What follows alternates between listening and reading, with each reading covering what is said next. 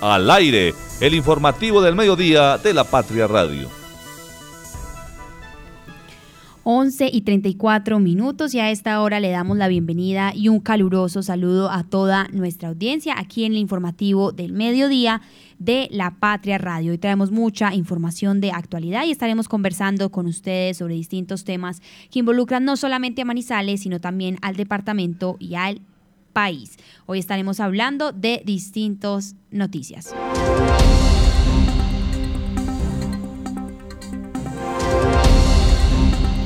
Seguridad. El ingrediente que resaltan en la venta de hamburguesas en el barrio San José.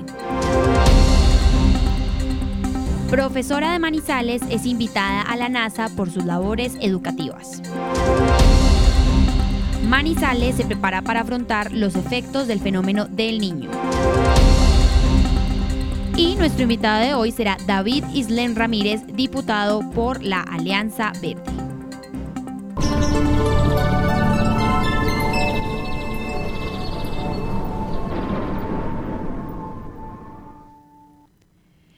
11 y 35 de la mañana. Y a esta hora les informamos a toda nuestra audiencia que el reporte del clima es que tenemos 22 grados de temperatura a esta hora, tenemos un cielo mayormente nublado y al parecer ya no subimos porque la máxima que podemos lograr hoy es una temperatura de 23 grados de temperatura. y recordemos que también tenemos probabilidades de un 50% de probabilidades a partir del mediodía de lluvias hasta las 6 de la tarde. Y que finalizaremos eh, con una tarde, una noche ya más bien seca. Sin embargo, a las 10 de la noche también hay probabilidades de que vuelva a llover. Estaremos obviamente informando todas las novedades en términos del clima y todo el reporte que nos vayan comunicando a través de nuestras redes sociales. Recuerden que estamos también conectados con ustedes en nuestro Facebook Live y les anunciamos de nuevo que entonces tenemos 22 grados de temperatura en esta mañana de martes. Al parecer tenemos eh, un cielo mayormente nublado y estaremos muy pendientes entonces porque a partir del mediodía hay probabilidad de lluvia, entonces estar muy pendientes sacando las sombrillas, también pendientes de, por supuesto, los cambios de temperatura, no quiere decir que dejemos de usar el bloqueador ni que dejemos entonces de estar hidratándonos y pues bueno, atender por supuesto a todas las recomendaciones para que estos cambios en el clima tampoco nos afecten. El tráfico a esta hora. El tráfico a esta hora, 11 y 37 de la mañana. Vamos a comentar, comenzar entonces por las principales avenidas de la ciudad. Sabemos que ya empiezan eh, a finalizar algunas de las jornadas y las personas empiezan a dirigirse también hacia sus hogares, almorzar o finalizan algunos de los niños jornada mientras almuerzan. Y bueno, les comentamos que a partir de la glorieta de San Rafael y en dirección hacia el centro, tenemos nuevamente trancón en ambos tramos de la vía cerca a Medical Home Care, que esto quiere decir cerca a Ciprés de Bella Suiza justamente en la intersección que permite seguir hacia el ecoparque Los Yarumos. Ahí existía, existe en estos momentos unos semáforos y sabemos que tal vez se deba a esto en términos de movilidad lenta. Sin embargo, siguiendo por la avenida Kevin Ángel, ya en dirección y en el sector hacia Mall Plaza, les comentamos que únicamente por el sector de Mall Plaza se presenta un tráfico lento en dirección al centro, sin embargo, de regreso a la grieta de San Rafael, todo se encuentra en términos eh, normales, en términos de movilidad. Una vez avanzando también por la avenida Kevin Ángel, les comentamos a los oyentes que por el ingreso a Peralonso, al Caribe y por supuesto llegando a Los Cedros, la avenida Kevin Ángel se encuentra completamente despejada. Vamos entonces a revisar también la salida y el ingreso del municipio de Neira, porque también involucra a las personas que también toman la vía eh, y los barrios de Puertas del Sol, también de Alto Corinto y por supuesto el acceso al puente Olivares. A esta hora, 11 y 38 minutos de la mañana, les comentamos que el acceso al puente Olivares está completamente despejado y que la vía desde Neira hasta Manizales también lo está en ambos sentidos para las personas que ingresan de pronto a la ciudad o que se dirigen al municipio vecino perteneciente al área metropolitana. Ya continuando por la avenida Kevin Ángel, pasando por Los Cedros y también por la Universidad, Autónoma de Manizales, les comentamos que el acceso al centro está completamente habilitado a esta hora por la avenida Kevin Ángel. Ahora bien, también vamos a revisar entonces la avenida Santander y empezamos desde el sector de La Camelia, desde Milán. Les comentamos que en dirección hacia Cable Plaza, eh, justamente en el sector de Milán se encuentra despejado, sin embargo, en dirección hacia hacia ingresar a Milán o para de pronto usar la avenida Alberto Mendoza para bajar a Expoferias, les comentamos a las personas que a esta hora en el sector de la Camelia se encuentran dos cuadras de trancón, incluso tráfico detenido en dirección hacia Milán. Ya siguiendo hacia el cable, les comentamos que a esta hora, si bien no hay trancón por Cable Plaza, por el centro comercial Cable Plaza, sí hay tráfico lento desde incluso el puente Vizcaya hasta el centro comercial Cable Plaza. Y más adelante por la avenida Santander, desde eh, también superando el semáforo que, que está después del centro comercial Cable Plaza y pasando por la Universidad Católica de Manizales, incluso hasta el Hospital Infantil y después por el sector de Cristo Rey hasta este punto, desde el cable, desde el sector del cable hasta el Hospital Infantil y después Cristo Rey, en ambos sentidos de la vía a esta hora la Avenida Santander presenta dificultades en la movilidad, tráfico lento y en algunos puntos tráfico detenido, como es el caso del Hospital Infantil. Sin embargo, ya después eh, del sector de Cristo Rey les comentamos a nuestros oyentes que por el Hotel Carretero, el Colegio Universitario Tecnológico se encuentra más despejado, si bien hay tráfico lento, se encuentra más despejado para el ingreso al centro de la ciudad. A esta hora entonces la avenida Santander es la que más presenta desde el sector de Milán y sobre todo empezando muy fuertemente en términos de movilidad, desde el sector del cable hasta finalizar el sector de Cristo Rey. Las personas que de pronto también deben dirigirse al centro y cogen eh, de, alguna manera toman mucho más fácil la avenida paralela, les comentamos que a partir del estadio Palo Grande y en dirección hacia Confa de la 50, hasta antes de Confa de la 50 la vía está completamente despejada. Si bien tiene tramos de tráfico lento, no hay en este momento indicadores de tráfico detenido. Sin embargo, ya por Confa en ambos carriles, tanto regresarse para el Estadio Palo Grande o para dirigirse al centro de la ciudad, pues presentamos tráfico lento incluso detenido hasta eh, la zona del Hospital Universitario de Caldas. Sin embargo, el resto de la avenida paralela presenta movilidad eh, fluida, con toda normalidad y en estos momentos también puede ser una ruta de acceso al centro histórico. El centro histórico a esta hora presenta en la avenida del centro en dirección hacia Chipre, Campo Hermoso, pues también tráfico lento incluso detenido y la carrera 23 en casi toda su extensión también presenta tráfico lento. Ahora vamos a revisar entonces también la bajada o la subida para Expoferias por la Alberto Mendoza. Les comentamos a las personas que de pronto desde la avenida Kevin vienen hacia el sector de Mave o de las personas que vienen por la avenida Santander y bajan por el batallón, que toda la bajada hasta incluso eh, la zona también del Bosque Popular y la entrada al Bosque Popular está completamente despejada, incluso la intersección que ya permite el ingreso a la vía panamericana. Las personas que nos escuchan desde Lusitania, también desde el barrio La Florida de Villa María, les comentamos que a esta hora Villa María se encuentra completamente despejada para el ingreso que tienen con, con el acceso a la vía nacional panamericana. Esta mañana presentábamos en ambos sentidos del barrio La Florida, pues digamos que términos de movilidad congestionada, incluso detenida, pero a esta hora está completamente despejada y la vía panamericana, ya siguiendo por la vía panamericana en dirección al terminal de transporte, se encuentra completamente despejada. Para sorpresa nuestra, 11 y 42 minutos, el acceso a Villa María solamente presenta tráfico lento, no tráfico detenido y a esta hora el municipio de Llamaría presenta únicamente tráfico detenido es en el parque central del municipio. Las personas de la floresta que se dirigen al parque central les avisamos que justamente en la calle 5 es donde se presenta este flujo vehicular, pero eh, más adelante ya al acceso y a la salida eh, y la conexión que tiene con la vía panamericana, ya el tráfico se normaliza, sin embargo, ya siguiendo hacia los cámbulos y hacia, por supuesto, el terminal de transportes, les comentamos que a esta hora los cámbulos presentan en ambos carriles y mucho después también de la hora de los cámbulos, llegando al Parque Camilo Torres, pues les comentamos que se presenta también tráfico lento, incluso detenido a esta hora en este sector de la ciudad y en la vía nacional de la vía panamericana. Sin embargo, ya siguiendo de pronto hacia la salida ya como tal de la estación Uribe, pues les comentamos que la vía panamericana se despeja, pero es en el sector de los cámbulos en donde a esta hora se presenta mayor flujo eh, vehicular, incluso tráfico detenido. Estas son las actualizaciones aquí en la Patria Radio del tráfico de la ciudad. También estamos atentos a sus reacciones, a las vías de acceso por las que ustedes conducen y por supuesto a todas las actualizaciones que nos vayan comentando a través de nuestras redes sociales o por supuesto aquí en eh, la Patria Radio 1540 AM Radio Condor. Clic en lapatria.com.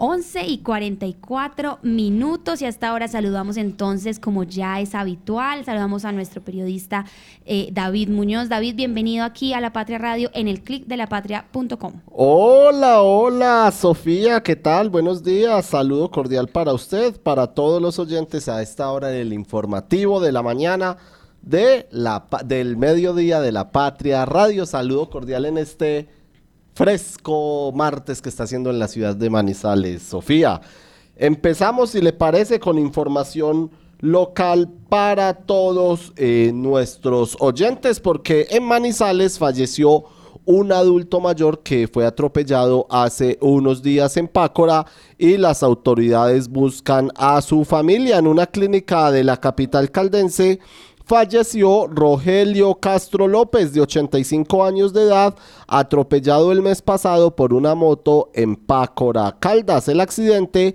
en aquella ocasión ocurrió en la carrera tercera entre calles 8 y 9 del sector conocido como el Platanal. El hombre o el adulto mayor fue remitido a la capital caldense falleció y ahora las autoridades buscan a la familia de Rogelio Castro López. Quienes de pronto conozcan a sus familiares se pueden comunicar al 317-336-1751 con el padre Fray Juan, eh, Fray Juan Torres, también eh, en el cuerpo de bomberos voluntarios de Manizales, Sofía. Entonces buscan a la familia de Rogelio Castro López a las 11 de la mañana 45 minutos. Damos el salto, Sofía, a la información nacional porque el gobierno nacional precisamente y el Ejército de Liberación Nacional anunciaron este martes un acuerdo para crear un fondo multidonante para el proceso de paz en la clausura del sexto ciclo de negociaciones que se celebró en La Habana, Cuba. Las partes anunciaron este acuerdo un día después de que ambas pactaran ampliar por otros seis meses el cese al fuego bilateral, nacional y temporal a escasos minutos de que concluyera el plazo. El cese entró en vigor el 3 de agosto del 2023 y la semana pasada se prorrogó por siete días. El sexto ciclo, que comenzó el 22 de enero, eh, se alcanzaron también acuerdos eh, sobre el diseño de la participación de la sociedad civil y sobre las comunicaciones de la mesa. En las primeras horas de este martes, Sofía y oyentes, la delegación gubernamental colombiana había dicho que se alcanzaron acuerdos muy importantes con la guerrilla en cuestiones como la participación social, las acciones dinámicas y las zonas de carácter humanitario. Esto lo dijo el senador Iván Cepeda, miembro de la delegación del gobierno nacional. Así es, David, y nos trae dos actualizaciones. Por supuesto, estamos pendientes eh, de ese tema de la desaparición de la persona y estamos, por supuesto, recibiendo también información que sea muy útil. También entonces saludamos 11 y 47 a nuestra editora de opinión, Marta Gómez. Marta, cuéntenos cómo la recibe este martes, un poco con neblina, pero ya está un poco más fresco y al parecer va a llovernos en la tarde. Sofía, buenos días. Eh, también un saludo para David, para Fernando Alonso, que aquí está en proceso para conectarse al informativo y a todas las personas que nos acompañan. Un muy buen día y pues eh, este día me recibe o me recibió Sofía un poquito preocupada porque estaba haciendo muchísimo frío, pero finalmente ahorita tenemos un muy buen clima en la ciudad, eh, salió el sol y pues ojalá este clima dure un poquitico más de las de los pronósticos que se han hecho desde las mm, autoridades que manejan todos los pronósticos climáticos, que pues la semana no va a ser muy caluroso que digamos, pero bueno, a todo hay que acostumbrarnos. Así es, Marta. También ya estábamos a punto de preguntarle qué pasaba entonces con Fernando Alonso Ramírez, pero aquí ya vemos entonces que está ingresando y se está conectando con toda nuestra audiencia aquí en La Patria Radio. Fernando, bienvenido al informativo del mediodía. ¿Cómo lo recibe este martes entonces con probabilidad de lluvias en la tarde? Sofía, eh, bien, buenos días para ti, para Marta, para David, eh, no, eh, creo que este clima está muy sabroso. Me encanta así que sea como entreverado. Ni tanto calor, ni tanto frío. Me parece que, es pertinente y que la agüita que llegue, pues que sea grata, que no llegue en chaparrón para que no cause daños. Eh, bueno, es una semana, esta semana nos va a deparar muchas noticias en los planos nacional. Hay mucha expectativa de si va a haber finalmente cambio de gabinete o no, y con una marcha preparada para el próximo jueves en el país de apoyo a las iniciativas del presidente Petro. Entonces, ya veremos a, a dónde nos conduce esta semana noticiosamente. Así es, David, cuéntenos entonces qué otras actualizaciones tenemos aquí en lapatria.com para que discutamos. Así es, Sofía, esperando que hoy llueva solamente hasta las 5 de la tarde para que no se vaya a inundar la cancha del estadio Palo Grande, ¿cierto, don Kevin? Bueno, Sofía, seguimos en el plano nacional porque un muerto y 268 personas expuestas eh, causó un brote de infección respiratoria, esto es en la Escuela Militar de Cadetes de Bogotá. Un brote de infección respiratoria potencialmente asociado a un virus circulante de la influenza AH3N2 deja 268 personas expuestas y, y 103 sintomáticas, entre ellas un fallecido en la Escuela Militar de Cadetes José María Córdoba de Bogotá, informaron este martes las autoridades nacionales. De los casos presentados, dos están hospitalizados, uno se encuentra en la UCI intermedia y 99 se encuentran en condición clínica estable ubicados en áreas de observación, de los cuales 11 al momento ya están recuperados, señaló la alcaldía de Bogotá en un comunicado. Estas son las primeras conclusiones de una investigación epidemiológica, Sofía y oyentes, comenzada a raíz de la muerte de uno de los alumnos de la escuela militar donde se formaron o donde se forman los miembros del Ejército Nacional. La persona fallecida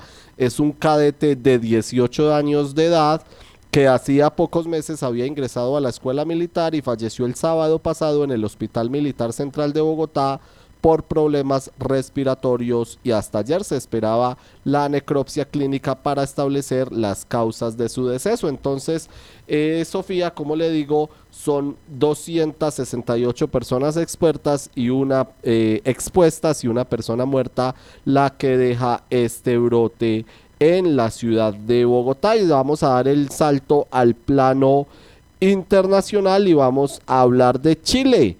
¿Por qué? Porque los fallecidos en los devastadores incendios desatados el viernes en la región de Valparaíso, a 100 kilómetros del noreste de Santiago, la capital chilena, ascendieron a 131 fallecidos ya, de los cuales solo 35 han podido ser identificados informó este martes el Servicio Médico Legal de Chile. Hasta el momento ya han sido entregados ocho eh, personas fallecidas a sus familiares, agregó esta institución chilena que el lunes reconoció que el estado de los cuerpos está dificultando la identificación de los mismos. 131 fallecidos entonces dejan los incendios que se han presentado en la región de Valparaíso en Chile.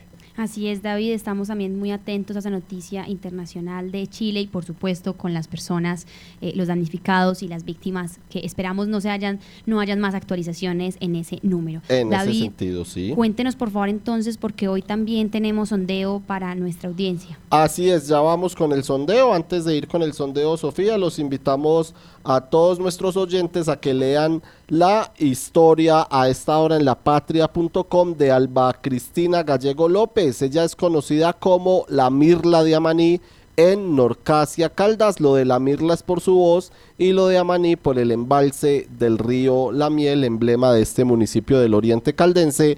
A ella le exaltaron sus aportes a la música en la población. Los invitamos entonces a que lean esta historia en lapatria.com. Y el sondeo para todos nuestros oyentes, que seguramente Marta y Fernando eh, también tienen mucho al respecto para decir, y es el sistema de bicicletas públicas de Manizales debe reestructurarse, mantenerse como está o cerrarse.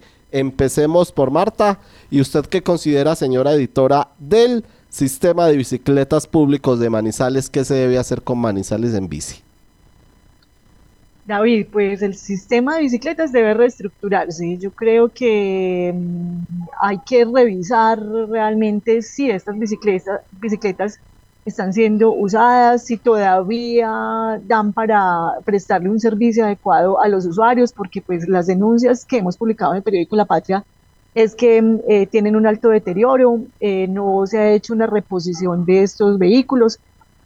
Entonces yo creo que hay que entrar a primero analizar cómo está, hacer un diagnóstico de, de, todos los equipos, de un diagnóstico de todo el sistema para determinar pues qué tan positivo es continuarlo y ahí habría que reestructurarlo y continuarlo o si ya esto ha perdido como toda la razón de ser, porque mucha gente o puede tener bicicleta o no, es, un medio que no le interesa a mucha gente, entonces es una plata que podría estarse perdiendo para el municipio. Entonces yo creo que hay que reestructurarlo, pero primero con un diagnóstico que determine eh, bien las condiciones de los equipos que se tienen y la necesidad que, y uso que se tiene en la ciudad a través de este sistema de bicicletas públicas.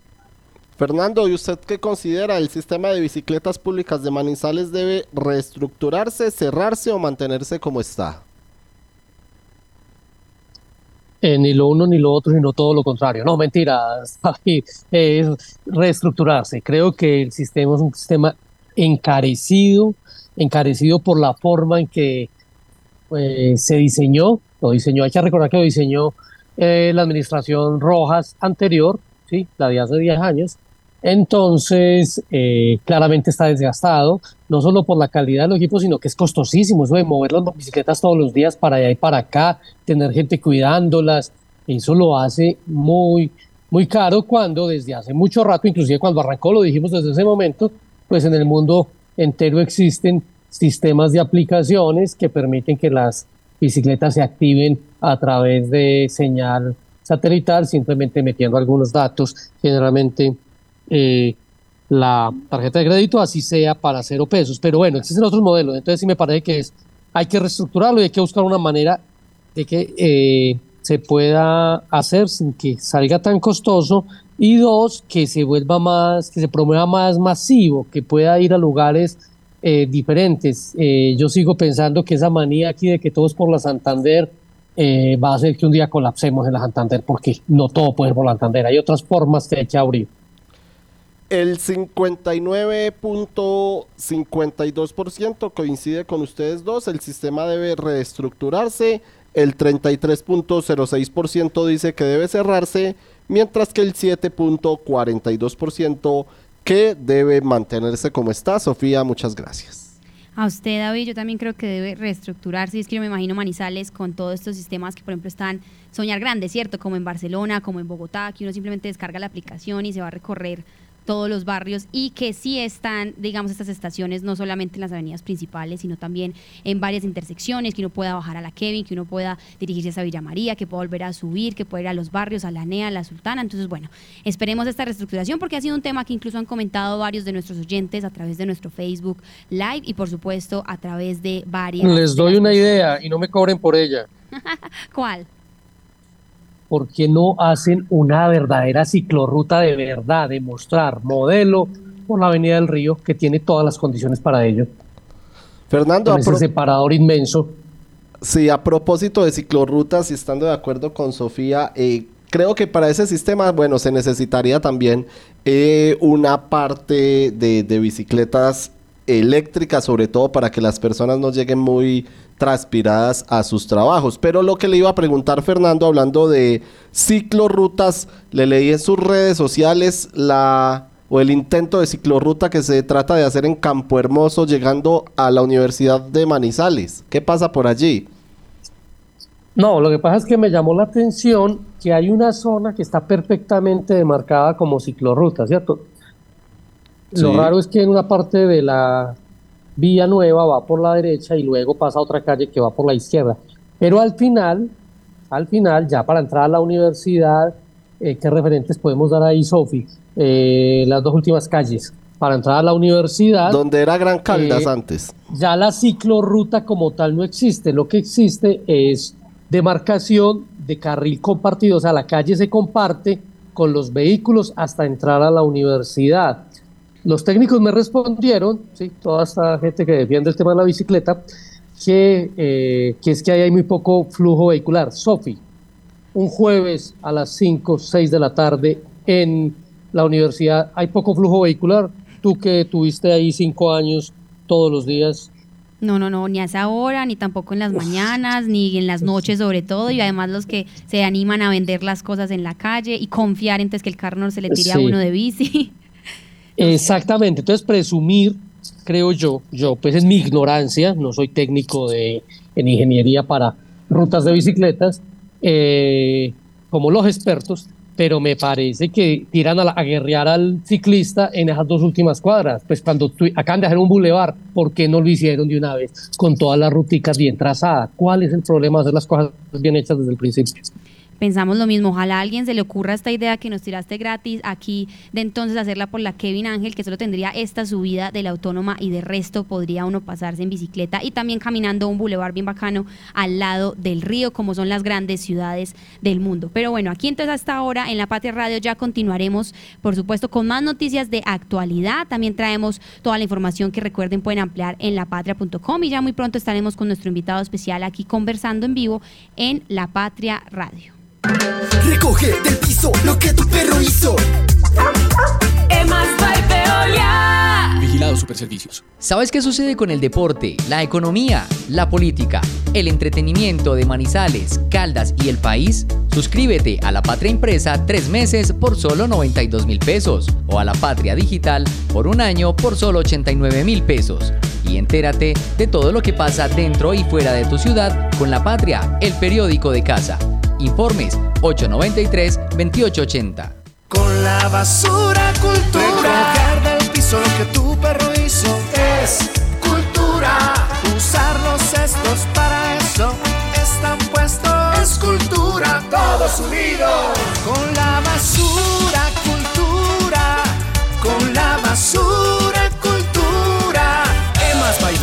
Patrocinador oficial de la limpieza. Con la basura cultura. ¿Sabes qué sucede con el deporte, la economía, la política, el entretenimiento de Manizales, Caldas y el país? Suscríbete a La Patria Impresa tres meses por solo 92 mil pesos o a La Patria Digital por un año por solo 89 mil pesos. Y entérate de todo lo que pasa dentro y fuera de tu ciudad con La Patria, el periódico de casa. Informes 893-2880. Con la plata de tu factura hacemos mucho más que recoger basura. By Veolia. Vigilado Superservicios. Encuéntrenos siempre en podcast. Escúchenos en Spotify buscando La Patria Radio. La voz del día. 12 y un minuto. Hasta ahora estamos también aquí en el informativo de La Patria Radio. Continuamos con más información de actualidad para todos nuestros oyentes. Y entonces saludamos a nuestro invitado de hoy, David Islem Ramírez, diputado de la Asamblea de Caldas. David, bienvenido y gracias por querer conversar aquí con nosotros en La Patria Radio. Sofía, muchas gracias por la invitación. Eh, saludar a todos los que nos escuchan a esta hora del día. David, nosotros tenemos la primera pregunta y es porque, por supuesto, usted es la primera vez que ocupa un cargo aquí en la Asamblea, la primera vez como diputado. ¿Cuál va a ser su rol entonces y qué vamos a esperar de usted en este tiempo? Bueno, yo estuve por primera vez en una campaña, nunca había estado como candidato. Eh, después de un año de recorrer este departamento, nosotros venimos contándole a la gente que lo que queremos hacer es llevar las prioridades de la gente para que estén en la agenda del gobierno departamental. Y cuando hablamos de prioridades son todas aquellas necesidades que han sido excluidas de lo público porque muchas veces no dan réditos electorales, no dan una cantidad de cosas que dentro de lo político se manejan, sino que terminan siendo como aisladas y nosotros queremos sacar esas banderas, esas voces, esas necesidades para que siempre estén en una agenda. La primera es que vamos a estar en la asamblea y esperamos hacer un muy buen ejercicio. Así es, usted de hecho pues era uno de los candidatos a la gobernación y luego cambia pues esta candidatura y ahora ingresa a la asamblea, es decir, usted como que se pertenece a la bancada y apoya y votó abiertamente por Henry Gutiérrez, pero entonces ¿cómo asume este cambio y también se va a hacer una especie de control a la gobernación o cómo va a ser? Claro, nosotros cuando arrancamos una precandidatura a la gobernación entendimos eh, muchas necesidades del departamento y entendimos muchas banderas y muchas cosas que hacen falta. Y en este trasegar nos dimos cuenta que teníamos que ayudar a sumar a que esas banderas quedaran incluidas dentro de un plan de gobierno, no simplemente quedaran de manera aislada. Y por eso encontramos que el gobierno de Henry Gutiérrez tomó esas banderas, las sumó como propias y por eso hicimos el ejercicio de acompañarlo. y hemos estado ahí al frente del cañón acompañando esas ideas de Henry Gutiérrez, que las vamos a apoyar cuando sean buenas y cuando no estemos de acuerdo también lo vamos a decir. Nosotros tenemos una curul independiente, una curul que es de la gente, que se consiguió con voto popular y que seguramente vamos a trabajar para consolidar esas buenas ideas en el departamento.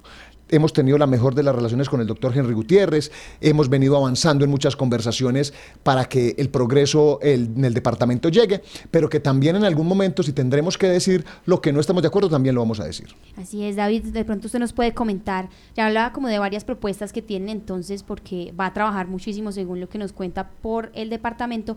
¿Hay algo, hay, hay un proyecto bandera que usted tenga, hay algo importante específico en algún municipio? Acá no solamente nos escuchan en Manizales, sino todo Caldas, entonces de pronto ampliarnos un poco más en qué va a ser. Bueno, yo vengo de la Secretaría de Desarrollo Social, yo fui secretario de Desarrollo Social dos años y medio que me enamoré de ese proceso.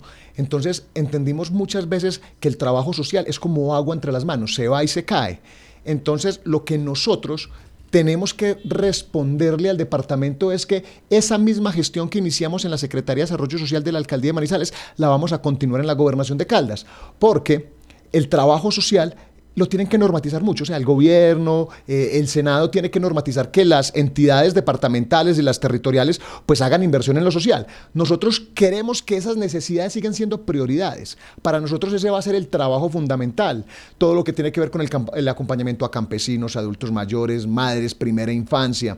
Pero también vamos a trabajar mucho por lo que tiene que ver con la protección del medio ambiente, por la protección del agua, los páramos, la educación y esas, y esas banderas verdes que nos hemos venido trabajando y que hemos venido construyendo, entendiendo que son para desarrollar este departamento a futuro de manera sostenible y vamos a hacer la voz de esas banderas en la Asamblea Departamental de Caldas. David, antes de irnos también con las preguntas que tienen nuestros editores, pues una de nuestras editoras desde de la web como tal era Margaret Sánchez y también nos hacía caer en cuenta pues que como tal su papá de pronto le ha dado algún consejo ya que también fue diputado y este aprendizaje también además de los otros cargos que usted ha ocupado pues le han servido para antes asumir por primera vez este, este reto de, ser y pertenecer a la asamblea. Bueno, mi padre fue concejal en Pensilvania, pero él desde lo público siempre me ha acompañado, fue secretario de planeación departamental, estuvo varias veces encargado de la gobernación de Caldas y trabajó mucho por el oriente. Yo creo que mi padre ha sido un líder forjador de carácter y de emociones.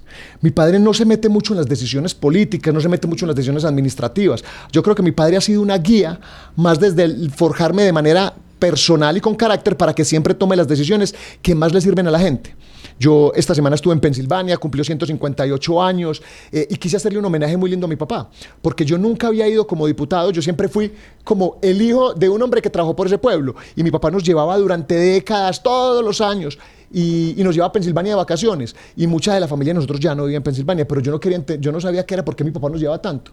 Y resulta que fue que ese hombre, durante todos esos años, nos quería mostrar las raíces que teníamos, que éramos de raíces campesinas, que éramos de raíces arrieras. Allá fue donde nació la familia, allá fue donde nació nuestro carácter, nuestro tesón, y que nos quisiéramos enamorar de ese pueblo, pues lo logró hacer durante 10 años. Y este, este sábado que estuvimos celebrando los 158 años, creo que no hay mejor... eh, triunfo para un padre que su hijo entre como diputado al pueblo, que lo vio crecer y lo vio nacer, y ahora pues trabajar mucho por ese municipio de ese oriente de Caldas. Así es, David. Hasta ahora también lo escucha nuestra editora de opinión, Marta Gómez. Marta, adelante, estamos aquí con David Islem.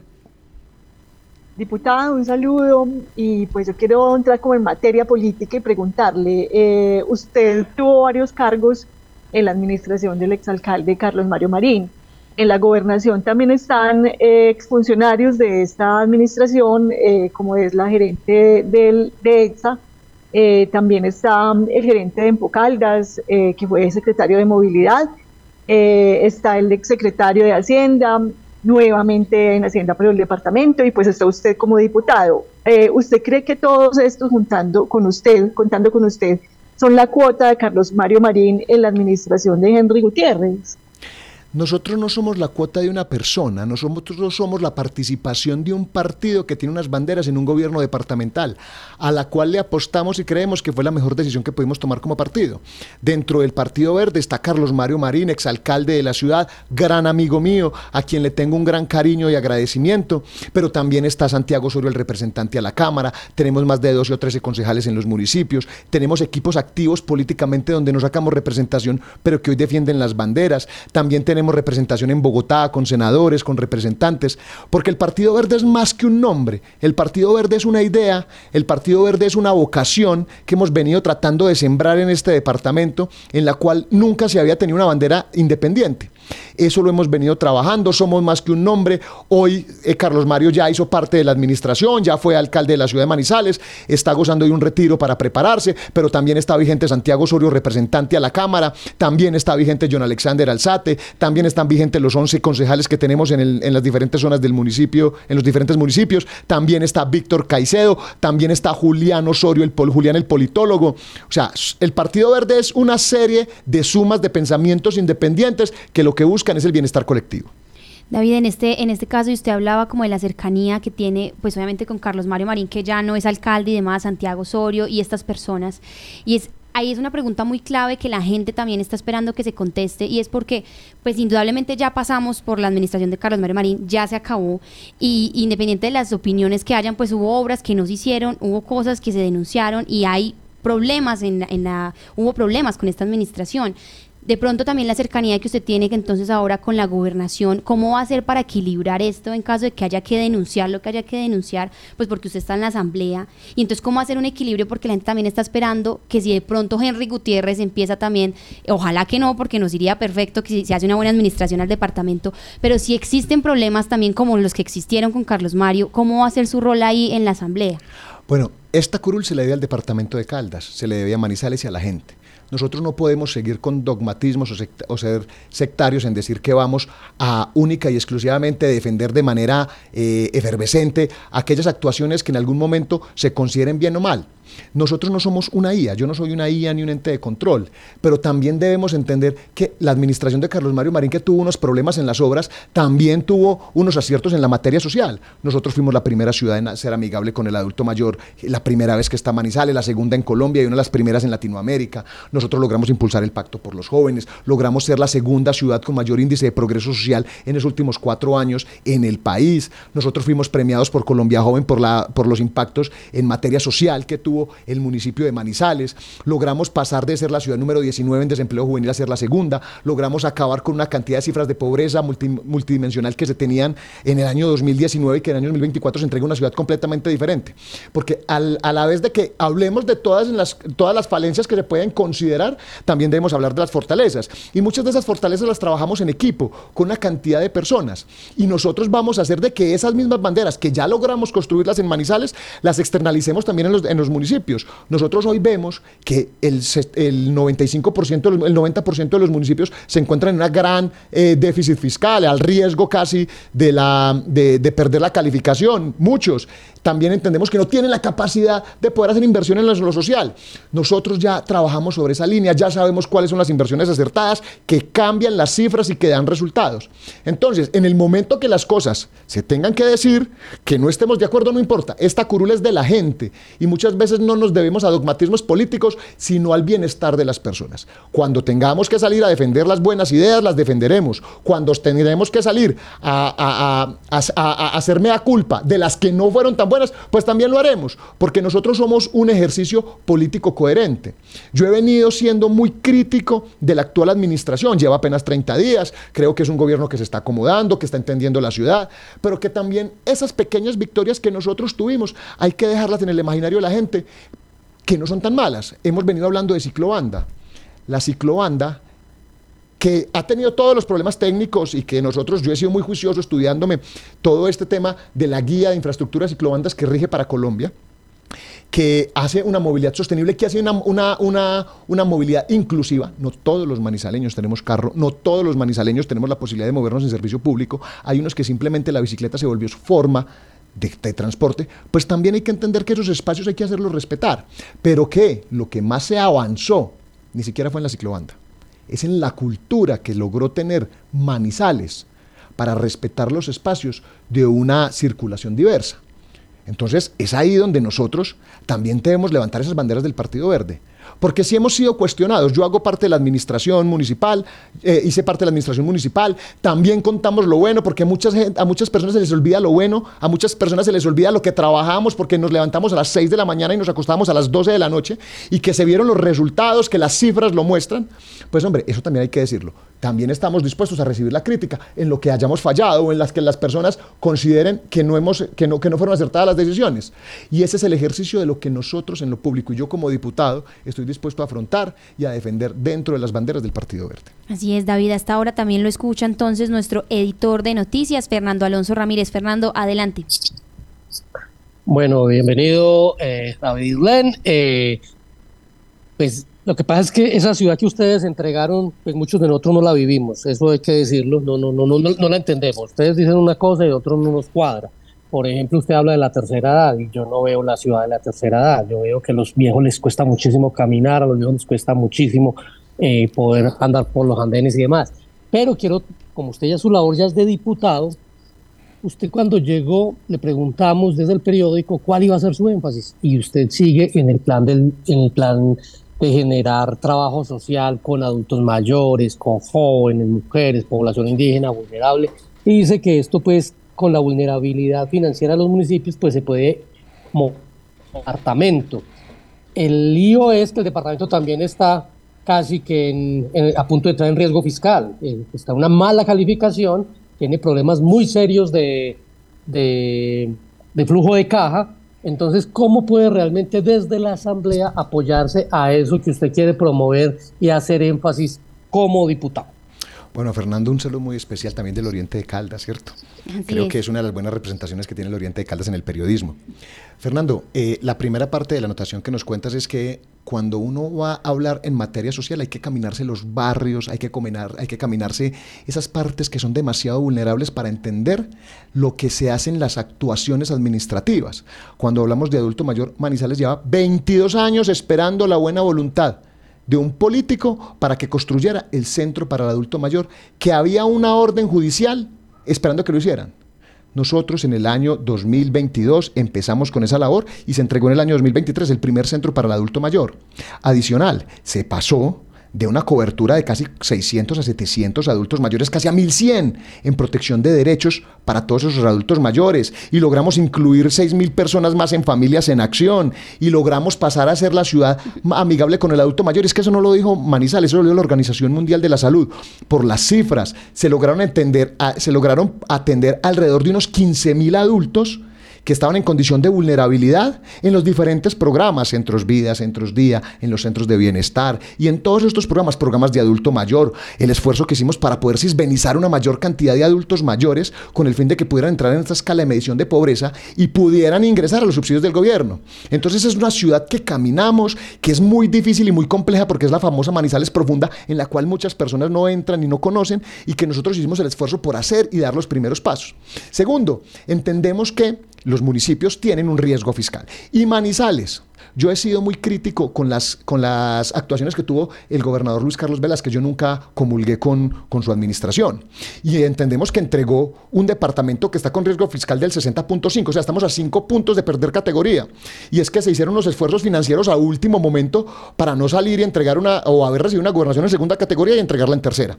No, pero lo que sí debemos hacer desde la Asamblea es vigilar que los recursos de libre destinación, que no son muchos, que podrán estar alrededor de unos 50 mil millones de pesos al año, que eso es muy poquito, pues esa plata se gasta en las prioridades del departamento.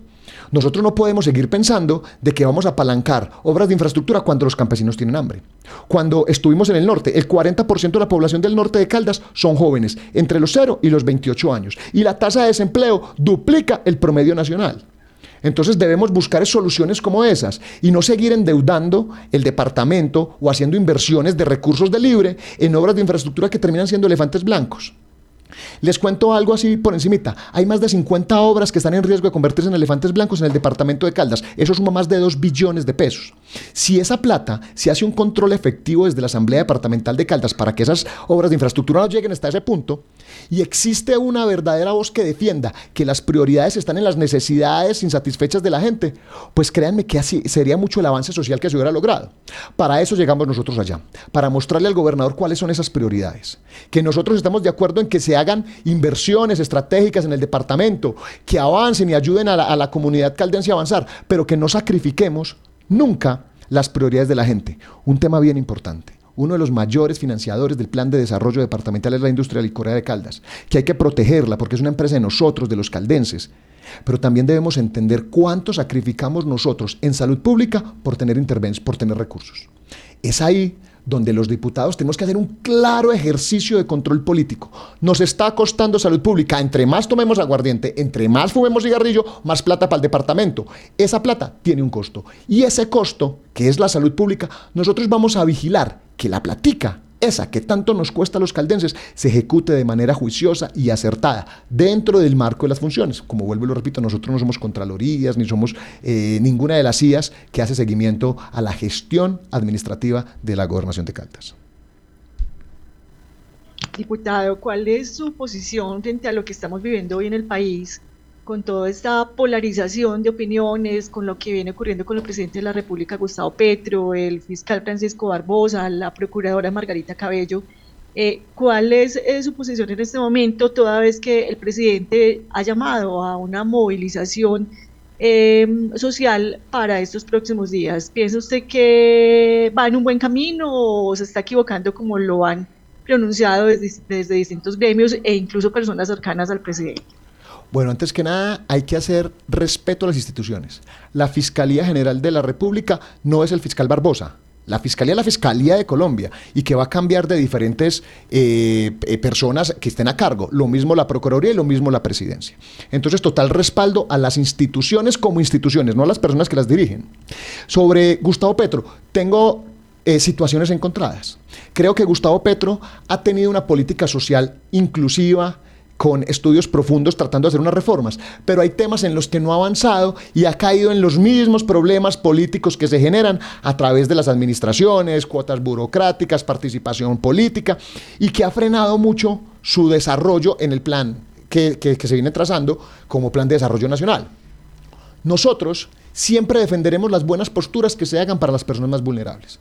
Creo que la salud hoy en este país se viene estableciendo como un negocio para nosotros aquí en la ciudad de Manizales y que residimos acá en Manizales, yo vivo en Villa María, pero el acceso a la salud es un, es un acceso que es, aparte de ser, digámoslo, complejo y ser eh, de mediana calidad, pues es más fácil de lo que puede estar pensando una persona en Arboleda Caldas. Nosotros estuvimos en el oriente, en Bolivia.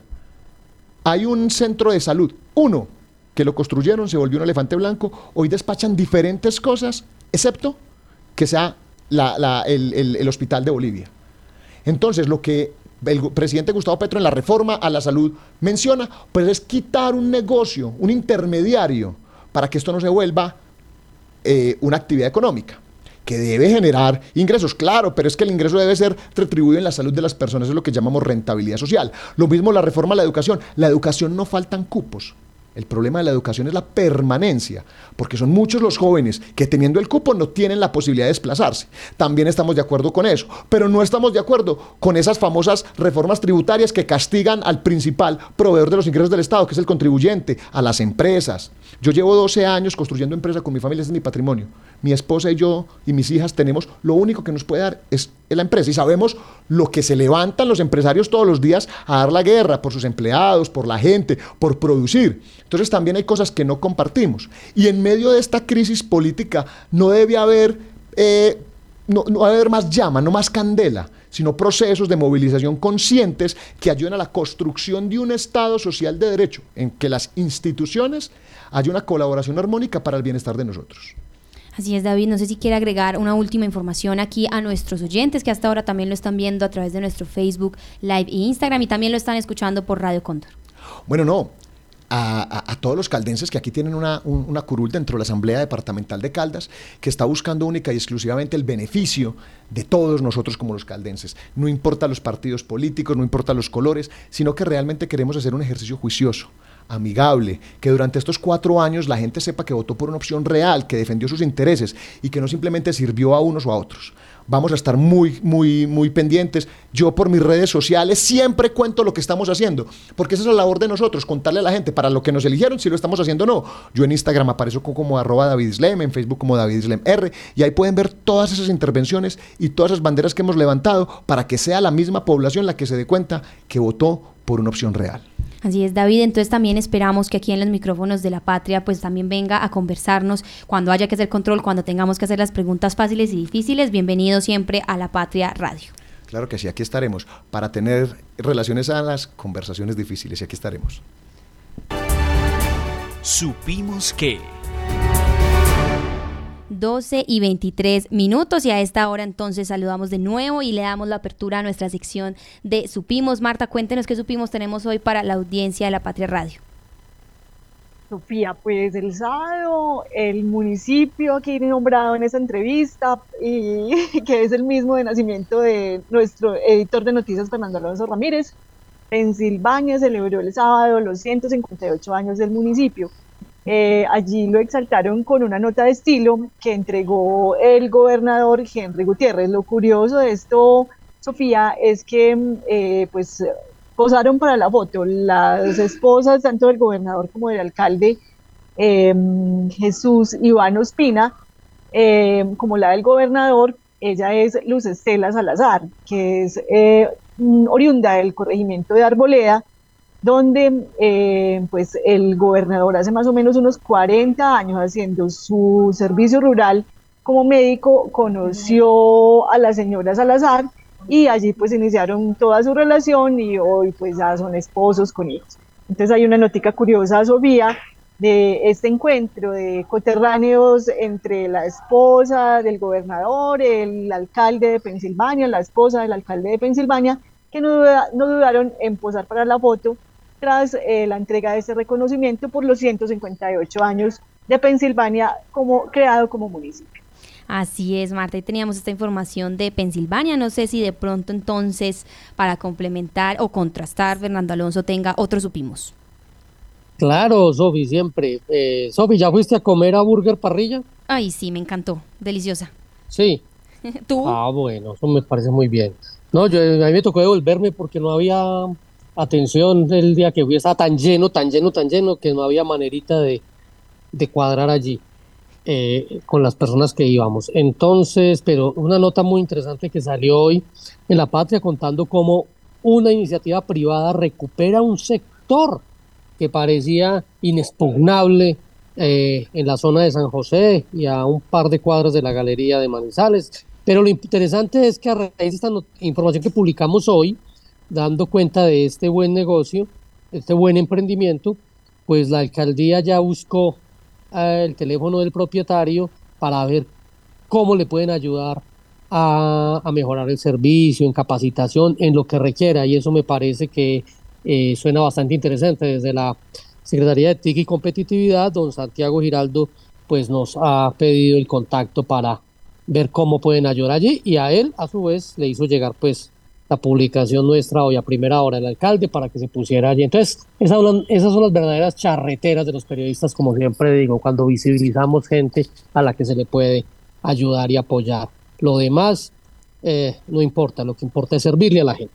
Así es, Fernando, pues justo esta mañana estuvimos acá también en el informativo, muy madrugados, escuchando toda la entrevista, las opiniones de los usuarios, las opiniones de los trabajadores de Burger Parrilla y por supuesto nos quedamos con esta impresión de Daniel Mateo López, quien fue su creador, porque él, por supuesto, además de darle vida y cambiar la imagen de seguridad en San José, pues también expresaba que intenta como ampliar la oferta gastronómica, que viene también de las raíces de su familia en el campo y por supuesto que todo lo hace a leña para que se conserve. Y justo estábamos hablando también aquí en el informativo de la mañana y lo volvemos a repetir antes de finalizar este, y es que ojalá entonces sea la oportunidad para que lleguen nuevos locales, nuevas propuestas y más ofertas, no solamente gastronómicas, sino culturales al barrio San José, al que todos estamos empezando a ir de nuevo. Muchas gracias entonces también a toda la audiencia que hasta ahora se conectó con nosotros, a los invitados, a quienes a través de Facebook Live nos envían sus comentarios y reacciones. Mañana muy puntuales estaremos de nuevo con más información local y por supuesto recordarles que hoy tenemos para ustedes 20 páginas de lecturas a quienes todavía les gusta y se motivan para leer el impreso, cuesta 1.700 pesos y también pueden encontrar toda la información en lapatria.com.